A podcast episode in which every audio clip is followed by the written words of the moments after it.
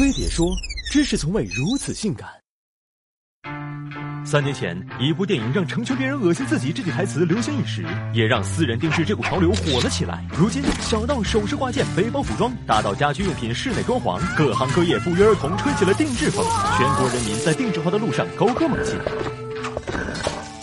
所谓定制，究竟是什么鬼？说起国内私人定制的雏形，还得追溯到封建社会。对有钱有闲的达官显贵来说，定制文玩字画只是阶级标配。想玩出格调，还需剑走偏锋。比如大清宫之纪晓岚因爱抽旱烟，一言不合就定了杆大烟枪。不过要说玩定制，还是王侯将相更有种。不管是锅碗瓢盆，还是床上三件套，宫廷用的家伙事儿，一律都是 VIP 尊享限量款。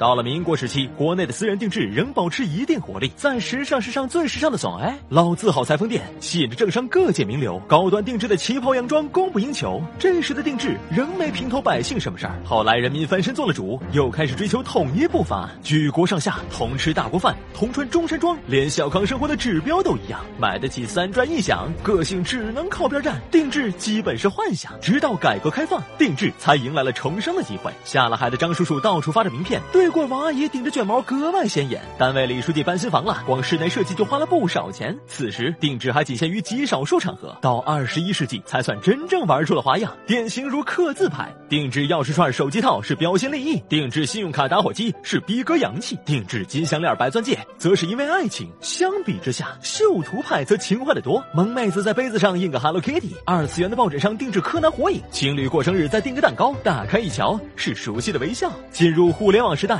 定制还拓展到了虚拟空间，可定制的个人主页、桌面壁纸、游戏皮肤，让外贸协会趋之若鹜。移动 App 的发展更是让定制无处不在。你可以定制你的偏好书单，定制你关心的头条文章，定制最适合你的旅游路线。打开同一个网购链接，你看到的都是独一无二的页面。眼看定制服务要冲出地球制霸宇宙了，传统傲娇的汽车业才意识到即将被支配的恐惧。高大上的德国三驾马车 ABB 再也按捺不住体内的洪荒之力，决定放下。身段反思传统车企的短板，并投身到汽车定制的网络大潮中去。如果不能在风口上转型，那就只能在保守中灭亡。殊不知，在汽车定制这棵科技树上，中国车企上汽大通早已弯道超车，开业界之先河，并做得卓有成效。从整车尺寸到驱动形式，从天窗屏幕到座椅数量，都能自由搭配。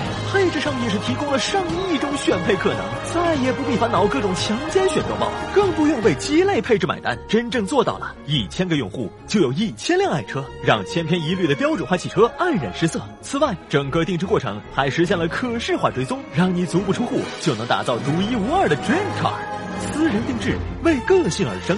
往小了说，它能有效降低撞衫风险；往大了说，它为你打造前所未有的用户体验。私人定制不是上层社会的特权，也不是土豪大款的专利，它早已渗透各行各业，影响生活方方面面。从这个意义上讲，私人定制自来到世间，就是为了改变世界。马上关注我行 Maxus，开启 C to B 定制化造车选车新模式。本集由上汽大通赞助播出。我要定制爱宇宙的男朋友，天高腿长，气质像是来一米九，顽皮追求，无比早派的小鹿和质地美，优雅篝火好